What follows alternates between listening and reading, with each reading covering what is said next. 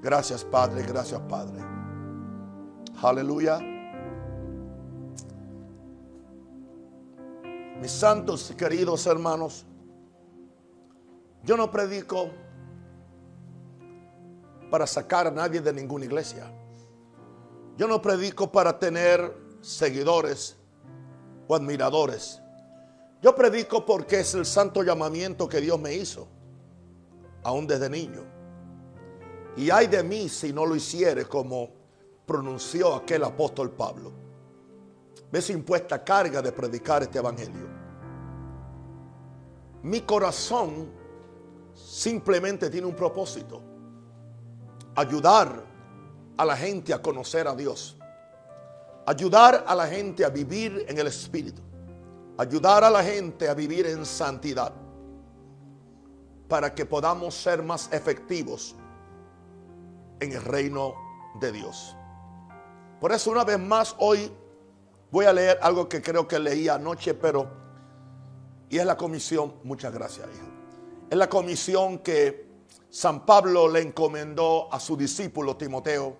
Hoy estoy leyendo de la nueva traducción viviente. Capítulo 4 de, de la segunda epístola a Timoteo. En presencia de Dios y de Cristo Jesús, quien un día juzgará a los vivos y a los muertos, cuando venga para establecer su reino. Te pido encarecidamente, predica la palabra de Dios, mantente preparado, sea o no el tiempo oportuno, corrige, reprende y anima a tu gente con paciencia y buena enseñanza. Ustedes son mi gente. Así que los estoy corrigiendo, reprendiendo, animando, motivando con paciencia y buena enseñanza. Llegará el tiempo en que la gente no escuchará más las, la sólida y sana enseñanza. Seguirán sus propios deseos y buscarán maestros que les digan lo que sus oídos se mueren por oír. Rechazarán la verdad e irán tras de mitos. Pero tú, Timoteo, debes mantener la mente clara en toda situación. No tengas miedo de sufrir por el Señor.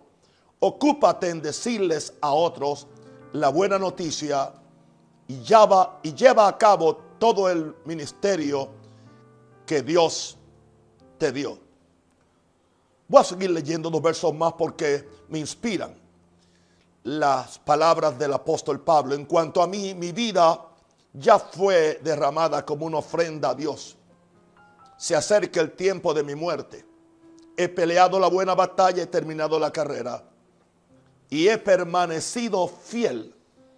Esa es mi meta, pelear la buena batalla, he terminado la carrera y he permanecido fiel.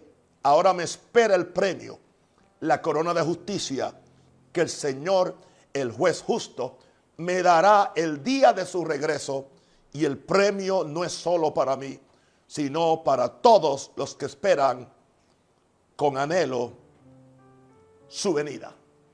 Este es el grito del corazón de un apóstol que no predicaba por fama, por fortuna o por femeninas, ninguna de las tres F.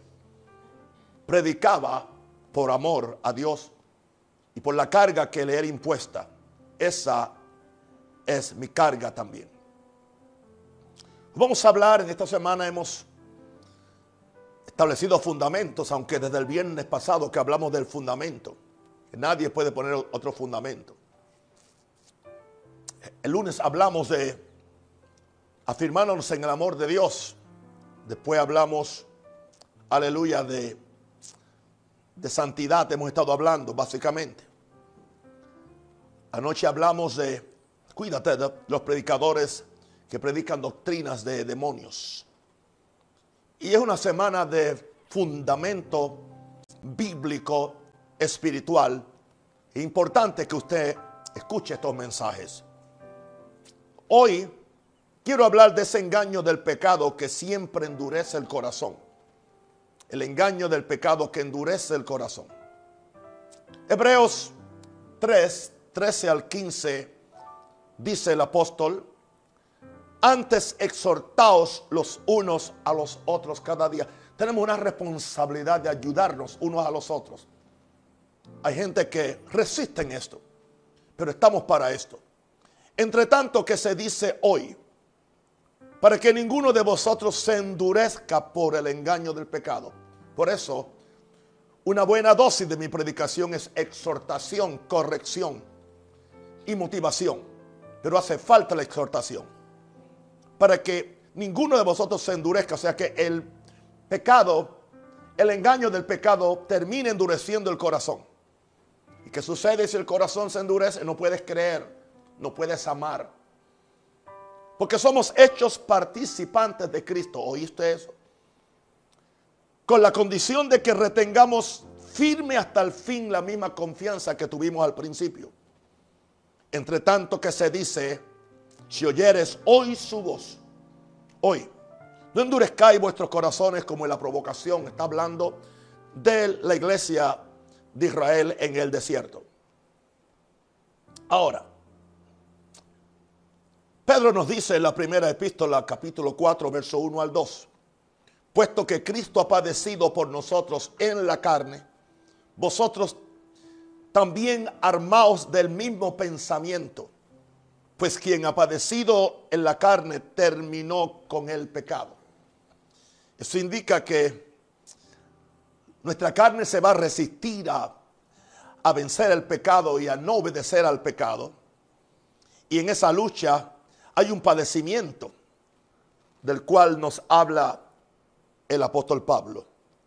Es interesante que hay predicadores de gracia que dicen que la vida cristiana no requiere ningún esfuerzo, ninguna disciplina.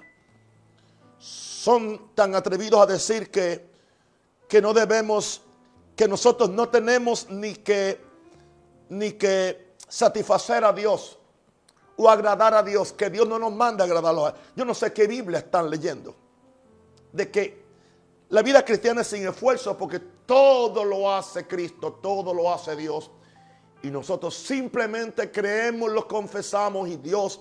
Y vamos por la vida como si fuera un, sea, no una victoria, sino que la vida simplemente es, es una vida sin esfuerzos una vida suave. Yo no sé qué Biblia están leyendo.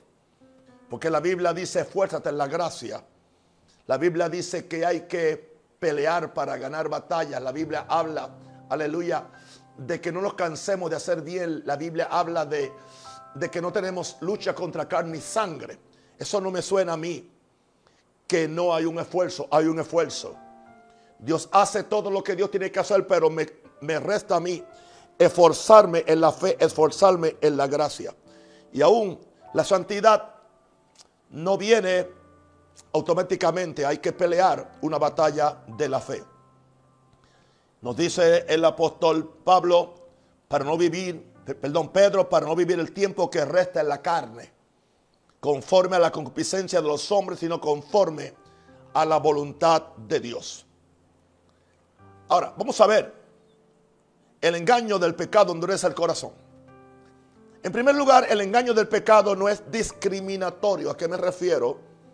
Que el engaño del pecado le puede caer a cualquiera. Satanás no discrimina porque tú seas espiritual o seas carnal, seas pastor o seas oveja, no importa.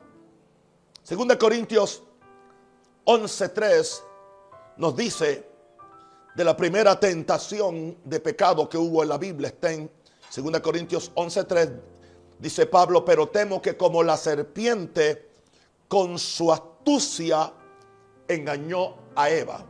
Así que el engaño viene por medio de la astucia, viene por medio de la manipulación de palabras, la manipulación de sentimientos, la, la manipulación de conceptos muchas veces. Y nos dice el apóstol, de forma que vuestros sentidos sean de alguna manera extraviados.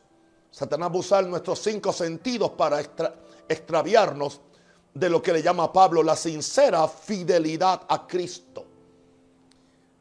Esto habla de ser fiel a Cristo. Esto habla de ser santo hacia Cristo. Esto habla de vivir para Cristo en una sincera fidelidad. Él quiere desubicarnos y neutralizarnos en nuestra oración, en nuestra búsqueda. De forma que podamos ser engañados y podamos caer en las garras de su tentación.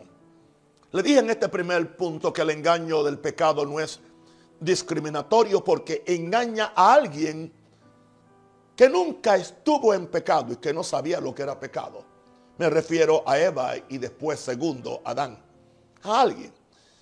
Y si engaña a alguien que nunca y que tampoco tenían una naturaleza, no tenían naturaleza pecaminosa como la que nosotros hemos recibido de nuestros padres. Y aún después de ser salvos tenemos que luchar con todo eso que queda en nuestra alma, esas fijaciones de pecado que quedan en, nuestra alma. Porque no hay tal cosa como una persona que viva aún en la carne, que ha conquistado todos los deseos, aleluya, malsanos del pecado. Todavía estamos sujetos a tentación. Por eso tenemos que cada día vivir en el Espíritu y, declarar que estamos juntamente con Cristo crucificado. Así que engaña a alguien que nunca estuvo en pecado. Es más, engañó a alguien que, que estaba muy cerca de Dios, más cerca de lo que yo jamás he estado.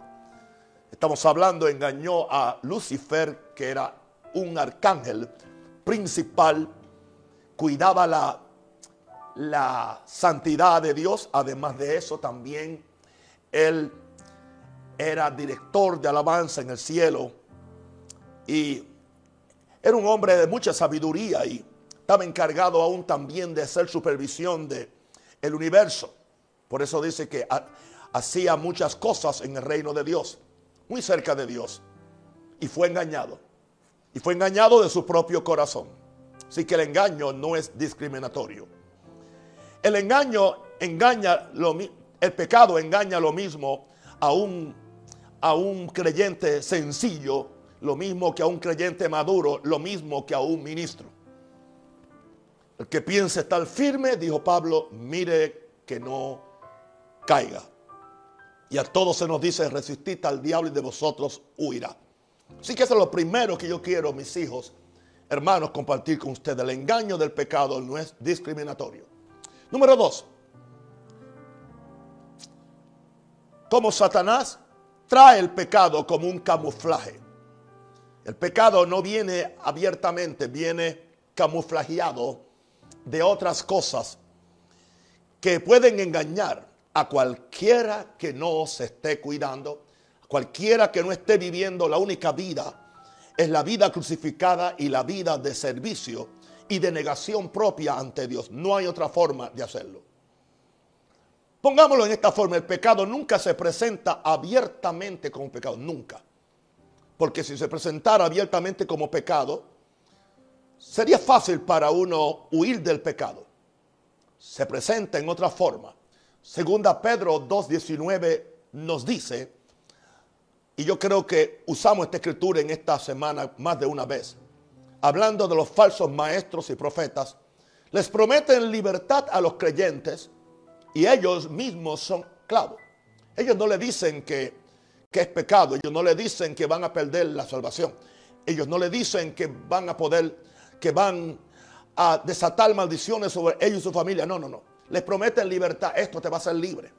Una pregunta, ¿qué fue lo que le dijo la serpiente a Eva? Vas a ser libre, o sea, vas a ser realizada como nunca antes. Vas a ser tan libre que vas a poder saber lo que es el bien y lo que es el mal.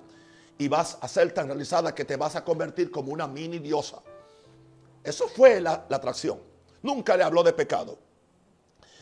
y nunca le dijo que se rebelara contra Dios. Simplemente le presentó lo que era apetecible a los deseos del ser humano.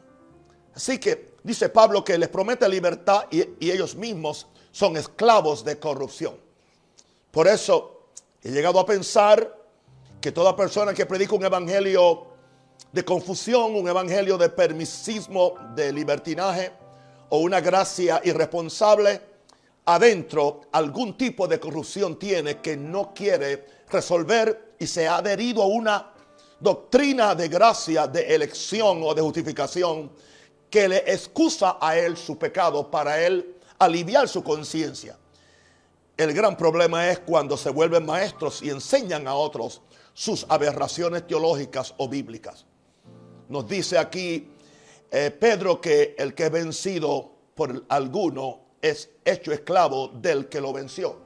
Así que si nos dejamos vencer por la tentación, terminamos siendo esclavos de Satanás. Cuando la Biblia nos dice que presentemos nuestros cuerpos cada día en sacrificio vivo, en sacrificio, aleluya, a Dios, que es nuestro culto racional. También nos dice Pablo en Romanos 6 que la misma forma que presentábamos nuestros miembros del cuerpo como instrumentos de iniquidad y de justicia, ahora mismo presentemos nuestros cuerpos como instrumentos de justicia para alabar a Dios. Entonces, eso, no me digas que no hay que hacer un esfuerzo para hacer eso, porque muchas veces nuestros miembros se oponen a hacer la voluntad de Dios.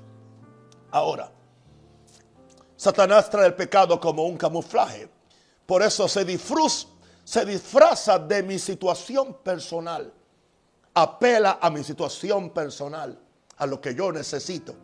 Si estoy en pobreza y robo, tengo una razón para robar. Tengo que alimentar a mis niños. Es una situación personal. Se disfraza de mi necesidad, de lo que yo necesito. Bueno, tengo deseos carnales Ah, estoy soltero, no tengo una mujer con quien satisfacer los deseos legales, aleluya, de una relación sexual.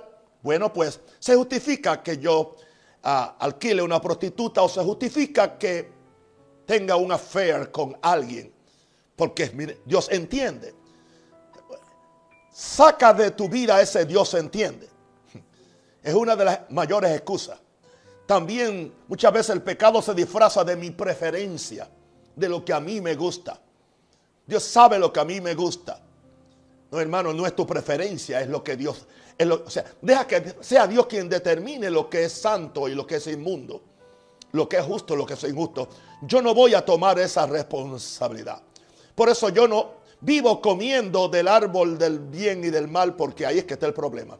Yo vivo comiendo del árbol de la vida que se llama Jesús para que Él me, Él regule mis, Él regule mis sentidos para discernir el bien y el mal. Pero sea Él que yo discierna bien y el mal, no de acuerdo a lo que yo quiero, sino de acuerdo a lo que Jesús me dice.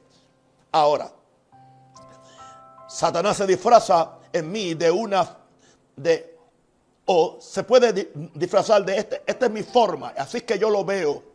A mí me parece bien, no sé si has escuchado, pero a mí me parece bien, a mí me parece que es injusto. Todas esas regulaciones que Dios ha puesto, Dios entiende. Así que a mí me parece que es más lógico hacerlo en esta forma. Bueno, esa es la sabiduría de los hombres, pero la sabiduría de los hombres. La Biblia le llama a esa sabiduría, no sé si tú lees la Biblia, le llama una sabiduría que es animal, terrenal y diabólica. Es animal porque es de la carne, es de la carne animal, no, del espíritu, no de mi corazón espiritual. Es diabólica porque viene del diablo y es terrenal porque es de esta tierra, no es del cielo. Muy diferente a la sabiduría que viene del cielo. Así que aquí vemos cómo Satanás viene donde Jesús que tenía una necesidad. Mateo 4, 2 al 3. Y después de haber ayunado 40 días y 40 noches, tuvo hambre. Y vino él el tentador y le dijo, si eres hijo de Dios, di que estas piedras se conviertan en pan en primer lugar. Ah, él sabía que Jesús tenía la necesidad que tenemos los hijos de aceptación por el Padre, identidad. Lo primero que le cuestiona es su identidad y después va su necesidad. Tienes hambre y es justo que tú comas, tienes el poder, eres hijo de Dios como te dijeron allá hace 40 días. Pruébalo ahora, haciendo pan de estas piedras. Esa es la forma como lo hace el tentador. Aleluya. Apela a tu necesidad, apela a tu hambre. Ahora, mira cómo Satanás se ah, viene con un camuflaje. Te despierta tu derecho a la libertad personal. Yo no soy esclavo de nadie, yo no soy esclavo de, de tanta legislación bíblica y tanto mandamiento. Por eso no leo ni Levíticos y no leo ni números y no leo mucho a Santiago y, Pedro me cae un poco pesado. Y leo a Pablo, pero solamente los capítulos que hablan de la gracia. Cuando Pablo se pone legalista, yo no soporto a Pablo. Me gusta solamente el Pablo que es gracioso. Porque para alguna gente la, la gracia es graciosa. No, hermano. Y yo voy a tener que enseñar sobre la gracia una y otra vez más. Con mucho gusto. Aleluya. Y no sé cuánto tiempo Dios me va a dar aquí, pero aquí estoy para seguir llevando esta palabra.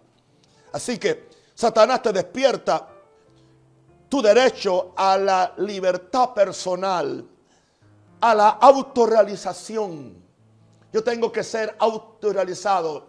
¿Y cuántos predicadores oro por ellos, los bendigo? No digo que son diablos ni, que, ni que están endemoniados, pero están equivocados.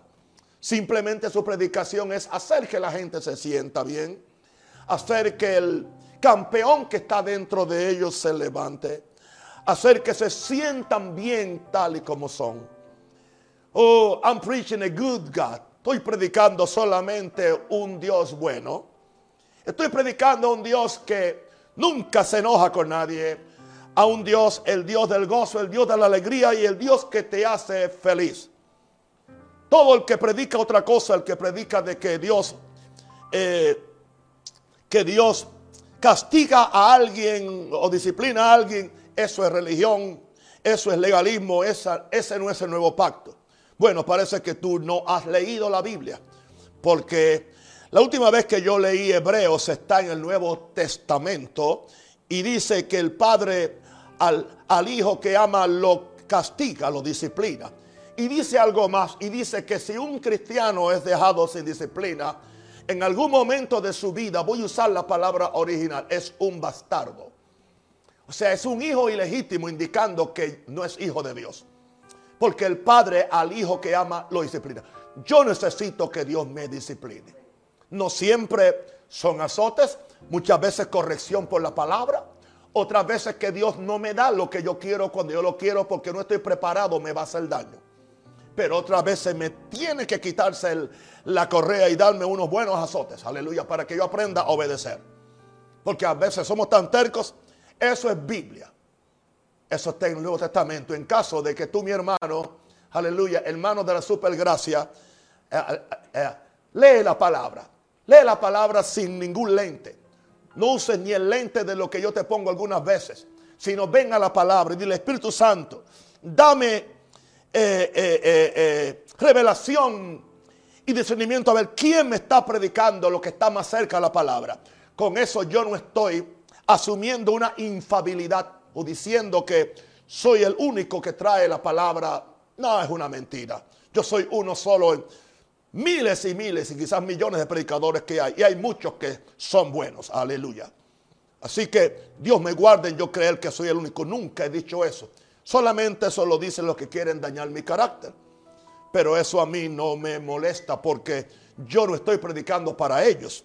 Esa gente, para esa gente ya no hay esperanza.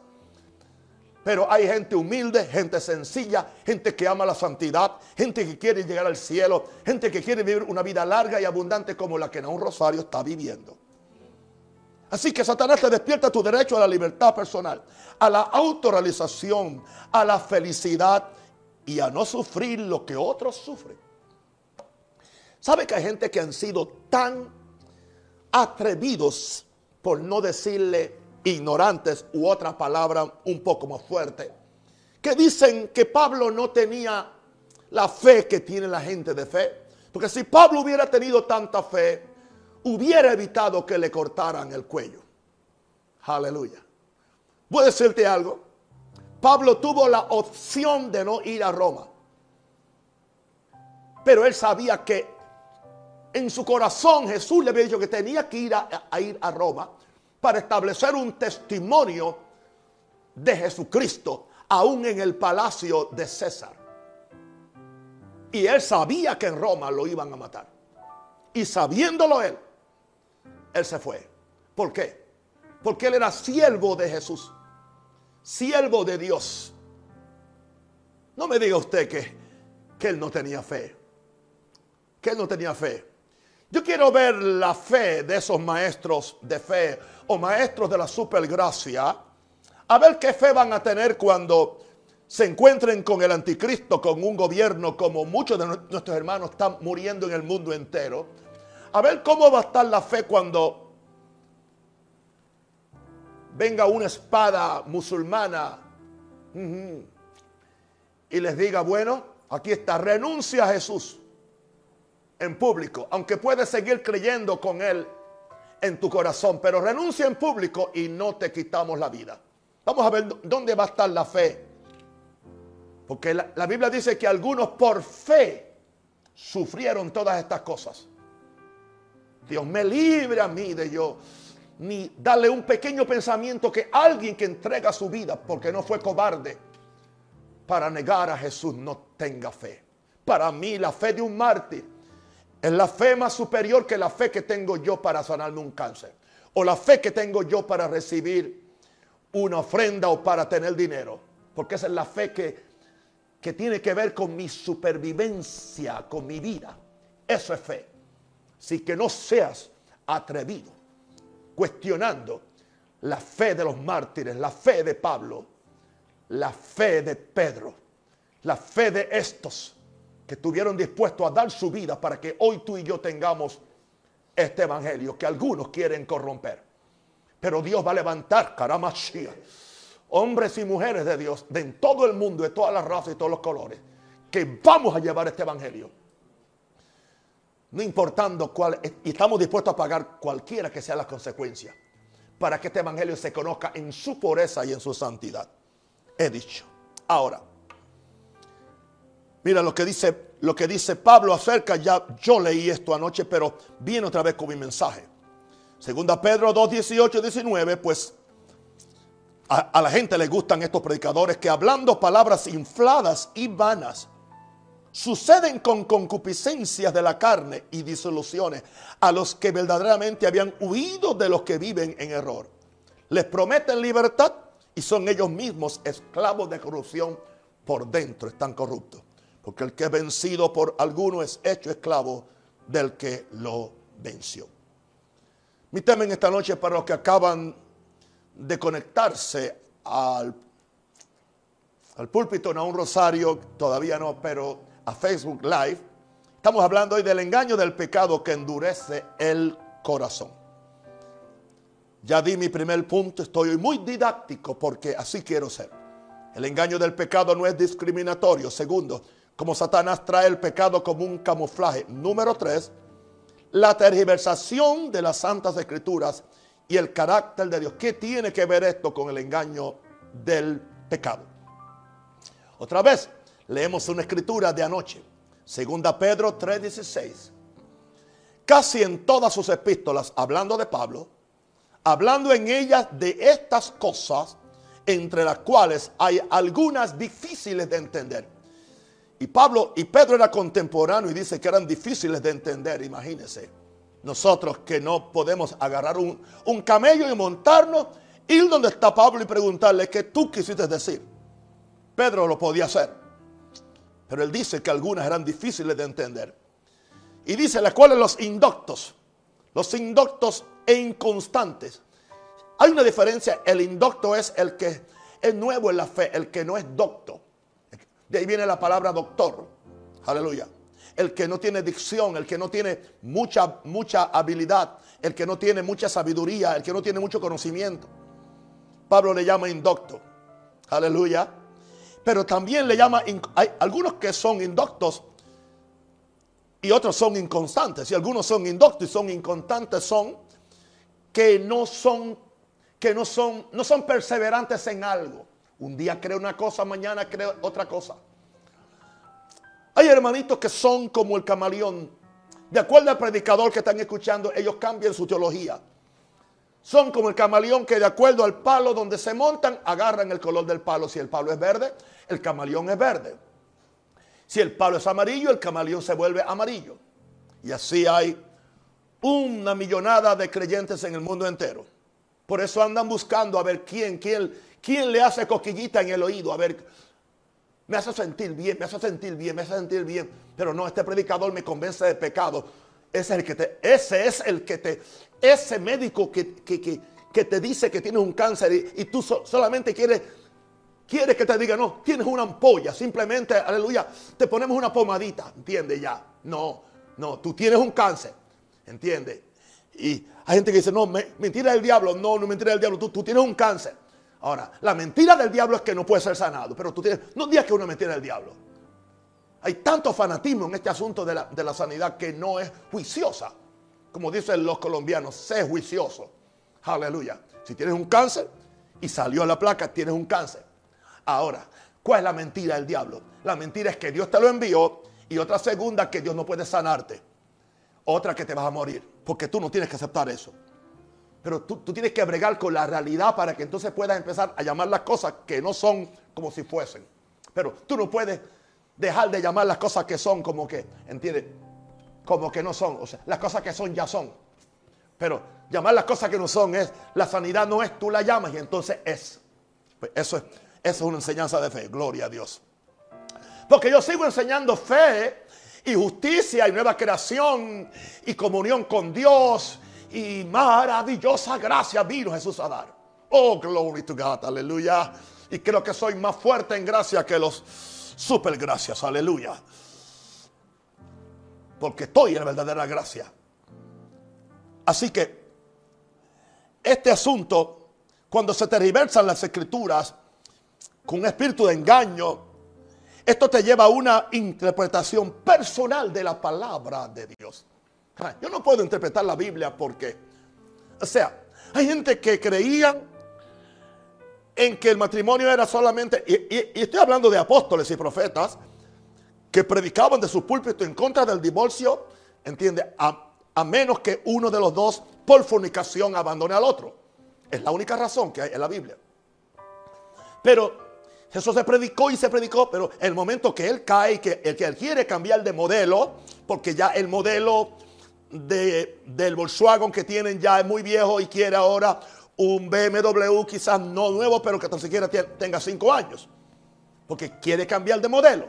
O ahora cambia. Ahora cambia su mensaje. Algunos hasta le cambian el nombre a la iglesia. Ahora la iglesia se llama Nuevo Pacto. O se llama a, a gracia divina o gracia lo que sea. Usted, yo lo he visto, hermano. Mira, a mí tú no me puedes venir con cuento. ¿Qué no ha visto este muchacho que le está predicando? ¿Qué no ha visto este chico? ¿Entiende? 74 años, nacido en la iglesia, criados, aleluya, en Estados Unidos desde los 24 años, aleluya, escuchando, leyendo historia, leyendo, viendo, viendo toda la cultura religiosa. Y lo que me faltaba era ver la corrupción que había en Latinoamérica para que mi estudio fuera completo. Gloria a Dios. Y ya la entiendo completita. Gloria a Dios. Amén. Sí que no me venga mira, nadie con cuento. Nadie con cuento. Nadie con cuento. Hay gente que quiere una interpretación personal de la palabra de Dios. Lo que les gusta, lo que se adapta a ellos, pero no lo que Dios dice. Yo voy a predicar algo aún que a mí no me guste. Aleluya. Porque es la verdad de Dios. Ahora, ¿cómo se tergiversan las escrituras? Siempre viene un, cuestionamiento. ese cuestionamiento empezó en el jardín del Edén. Y ese cuestionamiento lo comenzó la serpiente. Con que Dios ha dicho. Ok. Lo primero que dice el diablo. Con que la Biblia dice eso. ¿Qué tú vas a hacer ahora cuando el diablo viene y te con que Dios ha dicho? ¿Sabe? Tú le vas a decir, sea Dios veraz y todo diablo y todo hombre mentiroso. Con que Dios ha dicho, dile, sécase la hierba, marchítate la flor, mas la palabra del Dios nuestro permanece para siempre. Cuando te diga el diablo con que Dios ha dicho, dile ¿ah? que toda palabra de Jehová es limpia. Dile, la palabra de Dios permanece para siempre. Así la forma como tú le callas la boca a la serpiente. Pero Eva empezó a entrar en un diálogo Y cuando empezó a entrar en un diálogo, su mente se preparó para aceptar los argumentos que le trajo la serpiente. Y por eso cayó en la ratonera, cayó en la trampa. Siempre viene a cuestionar la palabra de Dios. Aleluya. Ahora, la, la tergiversación de la escritura es el carácter de Dios. Satanás viene y tuerce el carácter de Dios como alguien que es injusto e inflexible. Si Dios te amara, no te, no te sucedería eso. Estaba escuchando hoy una, a un predicador diciendo las razones que la gente da para la pandemia. Bueno, pero si Dios es bueno, ¿por qué Dios permite la pandemia? ¿Por qué Dios permite el virus? Sí, pero yo te quiero decir, Dios es tan bueno que tú con, tus cuatro mujeres Dios no te ha matado. Dios es tan bueno que tú robándole a tu, a tu patrono no te ha matado. Dios es tan bueno que tú maldiciendo su nombre cuando te machucas el dedo con un martillo o algo, no te ha matado. Da gracias que Dios es bueno. Porque Dios está esperando a ver si tú te arrepientes. Pero es lo primero que el diablo es. Bueno, pues si Dios es bueno, ¿cómo Dios va, a enviar a nadie al infierno? ¿Cómo Dios va a permitir que su creación sufra? ¿Cómo es posible que Dios no tenga esta situación? Porque Dios es bueno. Decía este predicador, él decía, él decía, ninguno aquí debemos estar vivos con la forma como nos estamos portando. Porque una vez Dios dijo, aleluya, quiero destruir a todo el mundo porque todos se han vuelto al mal. Los, diseños de ellos desde, desde, que son jóvenes son hacia el mal. Así que los voy a destruir a todos. Y eso lo dijo antes de la diseminación y abundancia y multiplicación de pecado que tenemos hoy en día. Imagínense. Una sola cosa tendría razón para que Dios hundiera a Estados Unidos. Una sola cosa. Los 65 millones de, de niños que han sido abortados, asesinados en el vientre desde el año 73 cuando empezó esta pandemia de pecado. la gente se está cuidando. Oh, la gente se está cuidando del, del COVID-19. Quiero decirte, hermano, supongamos que tú te mueras con COVID-19. Tú vas al cielo, ¿ok? Tranquilo. Tranquilo. Y yo creo en sanidad. Y yo voy a orar por ti. Y yo voy a pelear contigo. Pero yo tampoco voy a pelear por ti porque tú le tienes miedo a la muerte. Pues si, tú le tienes miedo a la muerte, tú no conoces a Jesús. Entonces no prediques cuando allá se pase lista. No cantes aleluya. ¿Ah? Cara cara. Mentiroso, no cantes eso. Cara cara, pero verle. No, tú no quieres ver a nadie. Tomas tanto esta vida y, sabes que no estás santificado, que tienes miedo de virar el ojo o estirar la pata, como decimos en Puerto Rico. Claro que oramos. Pero si se muere un cristiano con COVID, va al cielo.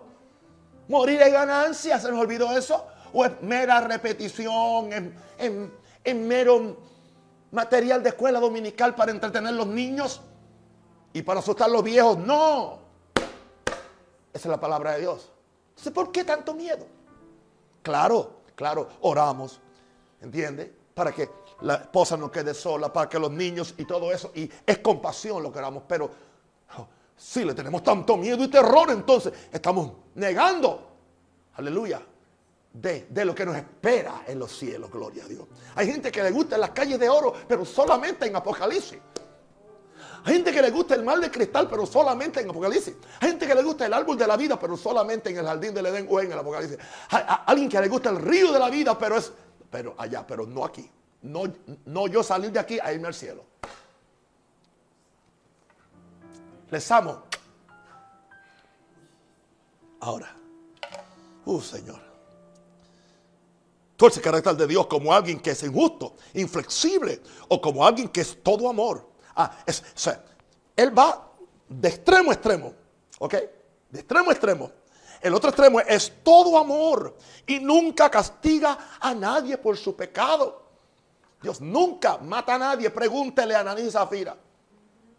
Y yo creo que están en el cielo, porque esa fue su, disciplina.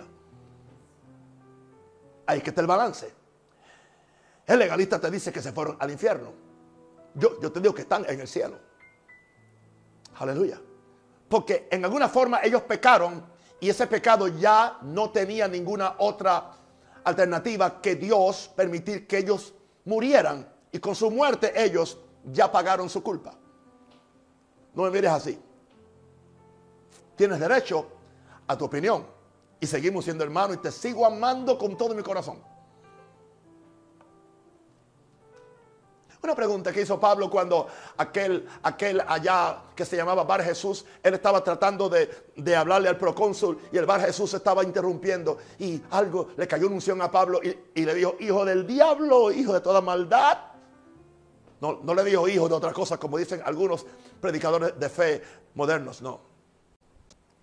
Le dijo, hijo del diablo, ¿hasta cuándo vas a estar interrumpiendo los caminos del Señor? Quedará ciego.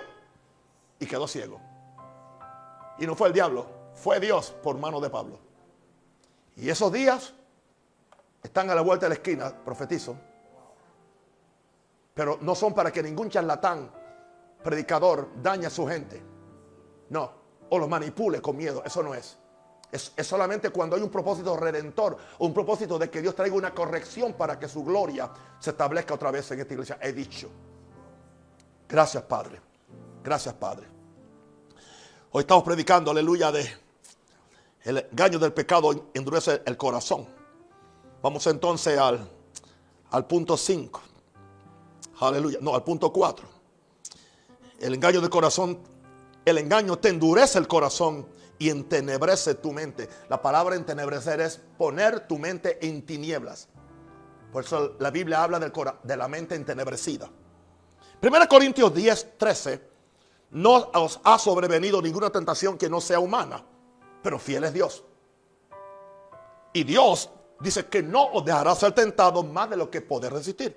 Así que si tú eres tentado, Dios lo permite y sabe lo que tú puedes porque tienes a alguien que te de por ti.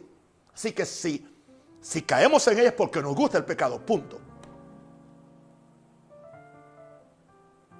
Si no, quedará también juntamente con la tentación la salida pero hay gente que el Señor le da la salida y se van para otro lado.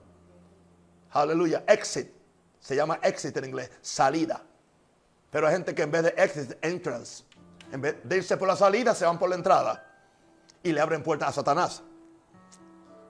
Y dice que para que podáis soportar. O sea que toda tentación es algo que es humano. Pero Dios es fiel. Él no permite que tú seas tentado más de lo que... O sea, un recién convertido no va a soportar lo que yo soporto. Por eso Dios no permite que sea tentado como yo soy tentado. Pero a mí Dios, permite que yo sea tentado de acuerdo a mi calidad de, cristiano, de acuerdo a mi vida espiritual y de acuerdo a la fortaleza y la revelación que tengo y la formación de Cristo que tengo en mí. porque Dios es justo. Es justo. Ahora, la tentación endurece el corazón y entenebrece tu mente. vamos a ver una escritura que habla de eso. Efesios 4, 17 al 19. Esto pues digo y requiero en el Señor. Lo digo y requiero. Oh, sí. Predicadores dicen requiero, digo y requiero. Sí, somos mandones algunas veces. Porque Pablo era mandón también. Cristo también. Esto pues digo y requiero en el Señor que ya no andéis como los otros gentiles, que ya no andéis como los otros parameños, como los otros puertorriqueños, como los otros americanos, como, como los otros. Los otros son los perdidos, los hijos de Satanás. Que ya no andéis como, como los otros gentiles, que andan en la vanidad de su mente. ¿eh? Teniendo el entendimiento en tiniebla, entenebrecido. Están ajenos de la vida de Dios por la ignorancia que en ellos hay. Por la dureza de su corazón. ¿Ves? Oíste eso. Por la dureza de su corazón. Los cuales, después que perdieron toda sensibilidad, se entregaron a la lascivia para cometer con avidez o con atrevimiento toda clase de impureza. La palabra lascivia es, se, entregaron a los deseos desordenados, a la lujuria, para cometer ah, con avidez toda clase de impureza. Hay gente que vive así. El pecado te endurece el corazón. con amargura hacia Dios y a la gente a quienes culpas de tu pecado. No, es culpa de Dios. No es culpa de la gente. No, no, hijito, no. Cada uno es pecado. Cada uno es tentado cuando de su propia concupiscencia es atraído y seducido. Dice Santiago. Que su nombre original no era Santiago. Su nombre es Jacobo. Ese es su nombre. Ok. Eso lo hicieron cuando tradujeron la Biblia al griego y le cambiaron el nombre Jacobo por, por Santiago en español. En inglés le dicen Jaime, James. Imagínense. Como si Jaime fuera un nombre eh, eh, hebreo. Vamos a dejar eso ahí. Aleluya. Ahora, amargura hacia Dios y la gente con quien es culpa de tu pecado. No, la mujer que me diste. Todavía hoy seguimos diciendo, la mujer que me diste. O si no, el diablo me hizo hacerlo. ¿Ok? Bien. No, no queremos tomar responsabilidad. Cuando el corazón se te endurece y entenebrece tu mente, no podrás ver la salida a la tentación porque tu corazón está tan ciego que no puede ver la salida. Que Dios puso la salida, pero tú no la ves. Estás tan enfocado en satisfacer tus deseos carnales, tus deseos sexuales, tus deseos de avaricia, tus deseos de orgullo y de vanidad, que no ves la salida que Dios te quiere dar. ¿Quieres apedrear al mensajero? Sí. Por eso te, te separas de la persona o del predicador o de la iglesia que te ama. Aún de... Emma, cambia tus amigos. Rompes amistades con amigos que te dicen la verdad, que te aman que no, no se ponen de acuerdo con tu crimen o con tu pecado o con tu adulterio o con, con lo que sea. Y te lo dicen porque te aman. Ah, claro que sí. Oh, sí. Los bloqueas en tu, en, tu, en tu WhatsApp porque tú no quieres que te den un testimonio. Tú quieres oír lo que la carne quiere que tú oigas. No, ¿por qué no oímos mejor a Dios? Esta carne nos dice lo que queremos nosotros oír. Pero vamos a tener oídos para oír, Señor. Abre mis oídos para oír. Para yo renuncio a los deseos de la carne. Hay que orarlo cada día. Yo renuncio. Cada día presento mi cuerpo en sacrificio vivo, santo y agradable a Dios, que es mi culto racional o que es mi mejor adoración, como dice otra versión. Ese es el evangelio que predicamos y que nos prepara para ir al cielo y para vencer al diablo y la tentación. Así que cuando el corazón se te endurece y tu mente se entenebrece, te separa de las personas que te aman o que son tu autoridad espiritual para no recibir la exhortación de amor basada siempre en la palabra. Yo estoy hablando de la exhortación legalista o la exhortación cruel, sino la exhortación de amor basada en la palabra de Dios. Estamos hablando del engaño del pecado, cómo endurece el corazón. Número 5. Este engaño ciega a la persona a las consecuencias del pecado. Ciega a la persona a las consecuencias del pecado.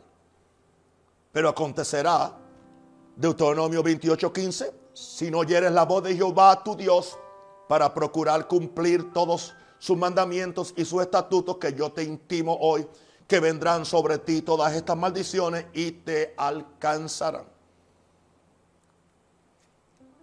Cuando Satanás te está tentando para ese afer de esa noche con esa mujer que no conoce, él nunca te dice el padecimiento y la muerte prematura de alguien que agarre el SIDA por una noche de placer. Acortas tu vida por 40 o 50 años, solamente por media hora o una hora. Pero el diablo no te va a decir eso. El diablo te va a decir el gozo que vas a tener. Lo hombre y macho que te vas a sentir. El diablo, oh mujer, que te haces ese aborto, es, uh, porque no, no quieres esa criatura o porque ese, e, ese aborto interfiere con tu realización, con tu trabajo, con tu, con tu ambición en la vida.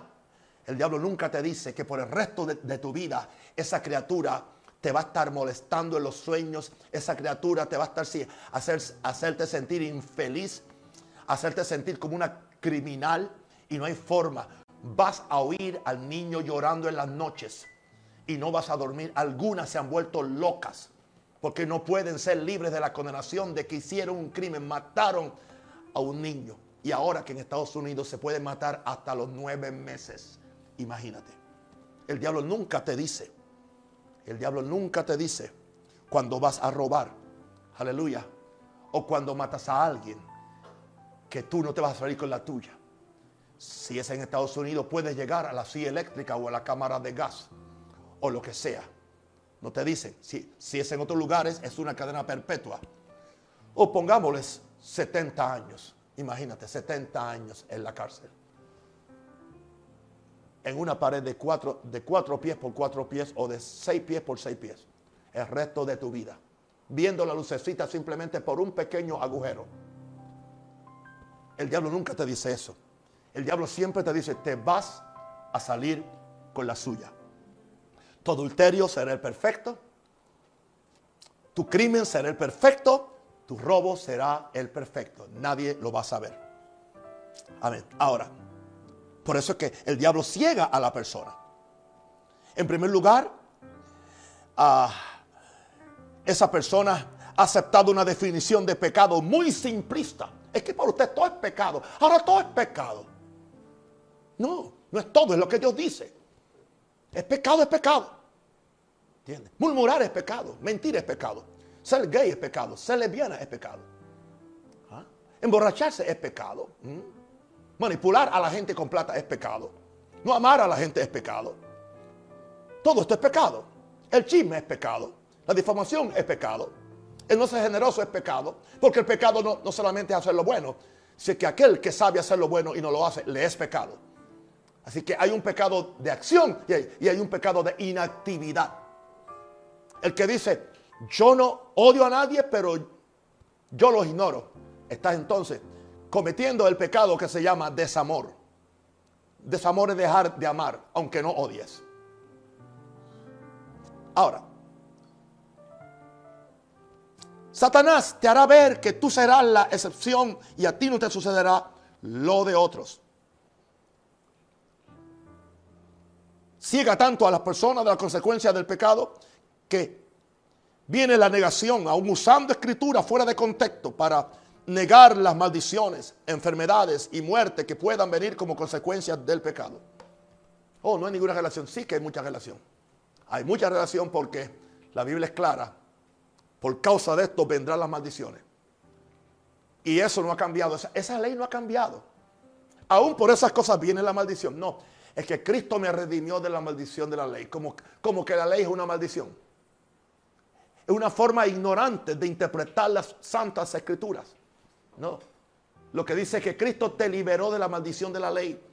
Porque tú no tienes que caer bajo esa maldición porque Cristo llevó la maldición. Pero eso indica que la ley es maldita, no. Es que la ley tiene, tiene tiene un principio de bendición y un principio de maldición. Si tú la cumples, eres bendito y vienen sobre ti todas. Por eso es que a los cristianos les gusta la primera parte de Deuteronomio 28, pero la, segunda parte ni la leen ni la, tocan. Yo hacía lo mismo que ustedes. Confesión, confesión hoy. Aquí estoy confesando mi pecado. Estoy hablando de muchos años atrás, muchos años atrás. Especialmente cuando empecé en el caminar de fe, que me dijeron que Dios siempre es bueno, bueno, bueno, bueno, bueno, bueno, bueno, bueno, bueno, bueno, bueno, bueno, bueno, bueno, bueno, bueno, y que no hay nada malo que acontezca, aleluya, pues si acontece no es de Dios. Así que yo leía solamente las bendiciones, pero me di cuenta que mi teología estaba coja. Y que, y siendo bueno, siendo amante, orando, ayunando, uno puede tener su teología torcida. Porque dice que algunos tuercen las escrituras para su propia perdición. Y ese es el peligro. Porque tú sigues torciendo un verso y tuerces el otro. Hasta que llegue el momento que puedes llegar a esa doctrina que he dicho en esta, en esta semana. Reconciliación universal, todo el mundo se va a salvar. Entonces, ¿para qué vino Jesús? Dios nos ayude, gloria a Dios. Estas noches han estado maravillosas. Gloria a Dios. Forever creía que yo había terminado con la santificación. Santo el Señor. Ahora, qué difícil se nos, qué difícil, qué difícil. ¿O no? Se culpa a otros por tu pecado, se culpa a la sociedad, se culpa al sistema, se culpa a la gente que no te dio lo que tú merecías. Qué difícil se nos hace, se nos hace decir. Porque yo reconozco mis rebeliones. Porque mi pecado está siempre delante de mí. Qué difícil se me hace decir, contra ti, contra ti solo he pecado. Y he hecho, y he hecho lo malo delante de sus ojos. Escúcheme, pastores y predicadores. Y le hablo también a los de, de. Dios sabe las cosas que tú tienes escondidas. Y me las puede esconder a mí muy bien escondiditas. Pero eventualmente eso va a reventar. Y le estoy hablando a alguien. Eventualmente te va a reventar. Te va a reventar en la cara. Llevo muchos años, 47 años, y he visto cómo le revienta a todo el mundo. Porque Dios no puede ser burlado. No, ¿y por qué la iglesia no crece? ¿Y por qué todo me va mal? Bueno, vamos a ver que la maldición nunca viene sin causa. ¿Qué hay en tu corazón? ¿Qué hay en tu corazón? ¿Qué es lo que tú, qué es lo que tú miras en esa tabla después que todo el mundo se acuesta? ¿Qué es lo que tú miras? ¿De qué tú alimentas tus ojos? ¿Qué es lo que tú estás haciendo con personas del, del sexo opuesto? ¿O qué es lo que estás haciendo con un dinero que no es tuyo, aunque sea de la iglesia, no es tuyo? Hello. Ya su nombre Gloria. ¿Y quién vive? Cristo. Diga aleluya. Estoy hablando a mis pastores porque como, como no tengo forma, algunas veces de usted tengo que usar este medio con mucho respeto, con mucho respeto, con mucha gallardía apostólica y profética, pero tengo que decirle, sin santidad ningún pastor verá al Señor. ¿Entiendes? A mí no me importa que tú, que, tú, que tú des platos de comida o, des sopa, ¿entiendes? O lo que sea. A mí no me importa que tú llevas el evangelio, cambia a donde sea. Nada de eso te va a cambiar, a comprar la salvación. Sin santidad ningún pastor verá al Señor. Es lo que la Biblia dice. Es necesario que entendamos estas cosas. Ahora, termino ahora con el punto 7. La excusa favorita del engaño del pecado en los cristianos. La excusa favorita. Romanos 6, 1, 2. ¿Qué pues diremos? Perseveraremos en el pecado para que la gracia abunde. En ninguna manera, dijo Pablo. Porque los que hemos muerto al pecado, ¿cómo viviremos aún en él? O sea, que vivimos en gracia pero en pecado. Y en pecado pero en gracia. Y la gracia me sigue ayudando. Y la gracia me sigue justificando. Y la gracia me sigue santificando. Y la gracia me sigue contestando mis oraciones. Porque es la gracia irresistible de Dios. Totalmente equivocado. Ese no es el mensaje que Pablo recibió por revelación cuando estuvo en el desierto con Jesús. Esta gracia viene directamente de Jesús. Porque Jesús dice que vino lleno de gracia, pero lleno de verdad. Hay gente que quieren estar llenos de gracia, pero no aman la verdad. Muchas veces la verdad incomoda, la verdad molesta. La verdad puede ser como, como una piedra en el zapato y no te puedes quitar el zapato porque estás predicando. ¿Qué pues diremos? Perseveraremos en el pecado para que la gracia abunde en ninguna manera porque los que hemos muerto al pecado, ¿cómo viviremos aún en él? ¿Quieres Romanos 6, 14? Porque el pecado no se enseñoreará de vosotros, pues no estáis bajo la ley, sino bajo la gracia. El engaño del pecado te presenta falsamente la gracia como una almohadilla para tu pecado, para que duermas bien en tu pecado. No voy a hablar mucho más de esto porque voy a hablar de la gracia en unas cuantas noches más antes que Cristo venga. Ahora, te presenta falsamente la gracia como una almohadilla para, que te sientas bien durmiendo en el pecado. Por gracia soy salvo. Eso no es por obra. No seas legalista, no me digan qué hay que hacer porque no hay que hacer nada. Cristo lo pagó, Cristo lo pagó, Cristo lo pagó y yo lo pequé. Él lo pagó y yo, mm, mm, Cristo, Cristo lo pagó y Juan lo pecó. Cristo lo pagó y María lo pegó, lo pecó. No, no, no, no, no, no, no, no. Cristo pagó todo por ti para que tú vivas en esa santidad. Para que tú te dejes, aleluya, influir de la, inyectar con su naturaleza de santidad. y que la santidad que está en Él está en ti. Claro que es Cristo en ti la esperanza de gloria. Claro que no son tus buenas obras. Claro que no eres tú, es Él en ti. Pero tú tienes que darle cabida y tienes que obedecer. Y tú tienes que obrar en la fe. Porque Dios es el que produce en ti tanto el querer como el hacer. Pero dice, dice, obedecer. Hay que obedecer. Aleluya. Porque sin obediencia no hay santidad. Gloria a Dios. Dios nos llama a la obediencia absoluta. Así que esta excusa favorita del engaño usando la falsa gracia te engaña con el cuento que el pecado no te separa ni de Dios ni de la salvación. El pecado solamente te separa de la comunión con Dios, pero no pierde el pecado. Digo, no pierdo el cielo, no pierdes a Dios. Te engaña con el cuento. Una pregunta, una pregunta, una pregunta, una pregunta. ¿Quiere que le diga algo? ¿Sabe quién estaba más salvo que yo una vez? Adán. En su estado original estaba más, más salvo que lo que era un rosario está ahora. Pecó, perdió el cielo, cayó en pecado, ¿Mm? murió espiritualmente. Claro que sí.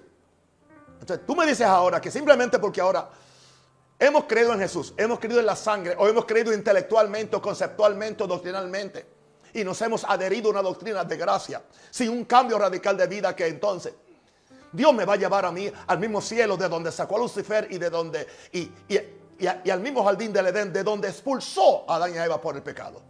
Imposible. No tiene sentido. Satanás nunca te dice que la gracia verdadera es la habilitación de Dios para vencer el pecado. Porque Él no quiere que tú venzas el pecado. Él quiere que tú uses la gracia para alimentar el pecado y permitir el pecado en tu vida. Romanos 6, 12 al 14. Tengo que leerlo. No reine pues el pecado en vuestro cuerpo mortal. Ahora habla del cuerpo. En el cuerpo. De modo que lo obedezcáis en sus concupiscencias. Ni tampoco presentéis vuestros miembros al pecado como instrumento de iniquidad. Verso 13. Sino presentaos vosotros mismos a Dios como vivos de entre los muertos y vuestros miembros a Dios como instrumentos de justicia. Porque el pecado no se enseñoreará de vosotros, pues no estáis bajo la ley, sino bajo la gracia. Querido amigo y hermano, Satanás nunca te dirá que el engaño del pecado, si no te arrepientes, te llevará a la muerte espiritual. Que el engaño del pecado te puede causar enfermedades incurables. Y el engaño del pecado puede llevarte a una muerte prematura. Porque mi Biblia dice que la justicia libra de muerte. Esta es palabra de Dios, digna de ser recibida por todos. No importa la vuelta que demos. Terminando Pablo hablando del pecado, en todo el capítulo 6 de Romanos dice en el verso 23, porque la paga del pecado es muerte. Mas la dádiva de Dios es vida eterna en Cristo Jesús, Señor nuestro. Tú escoges hoy vivir en santidad o vivir en pecado. Tú permites hoy que Satanás te engañe y endurezcas el corazón de forma que ya no puedas tener ni sentir convicción. Hay gente que no siente ya ni convicción. No, es imposible que alguien me diga que, que haciendo lo que está haciendo no tengan convicción, robándole a la gente desde los púlpitos ministros con doble vida o triple vida. Y que no, no haya convicción. ¿Cómo, es posible que un adúltero en ese domingo de Santa Comunión pueda agarrar el cuerpo de Cristo y la sangre de Cristo? Y pueda hacer memoria del sacrificio de Jesús. Cuando Jesús murió para que fuéramos santos, no simplemente para que fuéramos al cielo, para que fuéramos santos. ¿Cómo es posible? ¿No ha leído él la Biblia? Que dice que si no, si no nos examinamos, podemos morir prematuramente. Podemos enfermarnos o podemos debilitarnos espiritualmente. Son las tres cosas que la Biblia dice. Y yo nunca meto a nadie en condenación para la Santa Comunión, pero la verdad hay que decirla. Hay muchos pecados escondidos tras toda nuestra verborrea de fe y nuestra verborrea de gracia y nuestra verborrea de Espíritu Santo y nuestra verborrea de justificación o nueva creación. Dios nos guarde. Padre, en el nombre de Jesús, yo te pido a ti, oh Dios, que que si en mis 47 años de ministerio, por alguna razón yo dejé algún margen para que la gente interpretara mal la justificación, la gracia y la santidad, te pido que me perdones. Si alguien entendió mal o si yo me expresé mal, oh Dios, pido que tu gracia, porque si confesamos nuestros pecados, tú eres fiel y justo para perdonarnos. Yo me, expongo a tu escrutinio divino, Señor. Yo no quiero ser responsable de que alguien vaya al infierno. Pierda el, pierda el galardón y la recompensa por algo que yo enseñé que no era correcto. Así yo reto a cada predicador a que acepte esta responsabilidad y examine su vida, examine su predicación, examine su teología. No hay nada malo con la palabra teología, es el estudio de Dios. Examina la sana doctrina a ver cómo está. Querido amigo y hermano, te hablo de mi corazón, te amo con todo mi corazón y queremos prepararte para la segunda venida o para el rapto de la iglesia. Quiero que vivas una vida larga si estás enfermo. Si estás ahí en pecado ahí mismo, aunque te llames cristiano, aunque te llames diácono, aunque te llames pastor. Es más, si está, mira, es muy fácil para ti saber si estás en pecado. Si, si tú eres cristiano pentecostal y te molesta este mensaje, tú estás en pecado. Y no me tienes que confesar cuando estás en pecado porque con alguna razón te pones tan rabioso como un perro. Porque Dios te está descubriendo, pero Dios te quiere ayudar. Dios te ama, querido. Te ama tanto que quiere que tú renuncies, aleluya, a esa doble o triple vida. A alguien Dios le está hablando. Y yo lo sé. Pero hay redención, hay sangre, hay perdón, hay gracia. Para que tú vengas, aleluya, a la gracia del Señor. Y recibas el perdón de los pecados. Y recibas la reconciliación con Dios. Y otra vez Dios te levanta y te da buena esperanza por gracia. Querido amigo y hermano, oro por ti y te bendigo. En el nombre del Padre, del Hijo y del Espíritu Santo. Te amo con todo mi corazón para siempre decirte la verdad y nunca ocultarte lo que el cielo está diciendo. Chao.